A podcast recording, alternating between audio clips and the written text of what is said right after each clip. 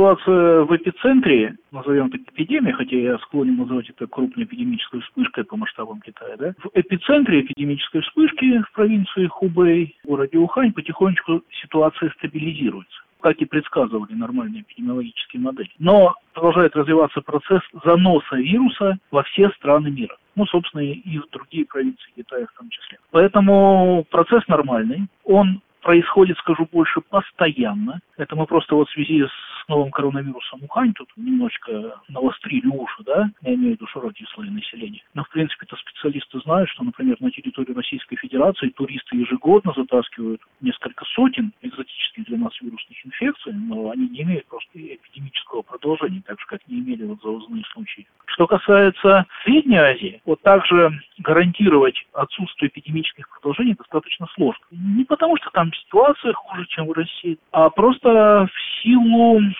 разнообразия подходов к организации здравоохранения на территории современной Центральной Азии. Поэтому процесс вот так вот предсказать нельзя, но я думаю, что это не будет иметь катастрофических последствий. Идет нормальный, говорю, процесс разноса вируса. Он будет еще продолжаться месяца два. Тут мы никуда не денемся, потому что в Китае даже если пойдет спад, это все равно по абсолютному количеству довольно будет большое количество случаев, достаточно для того, чтобы обеспечить заносами. Я бы, конечно, закрыл границу, но это так вот советовать со стороны легко, да, каждый мнит себя стратегом, видя боль со стороны, как говорил Шатар Уставы. Но я не думаю, что единичные случаи являются достаточным основанием для закрытия для стран Центральной Азии, там авиасообщения и так далее. Вы поймите, проблема залозных вирусных инфекций, она ведь появилась не в связи с коронавирусом Ухань, она остро стоит в современной эпидемиологии еще середины прошлого века, когда интенсифицировались грузопассажирские потоки.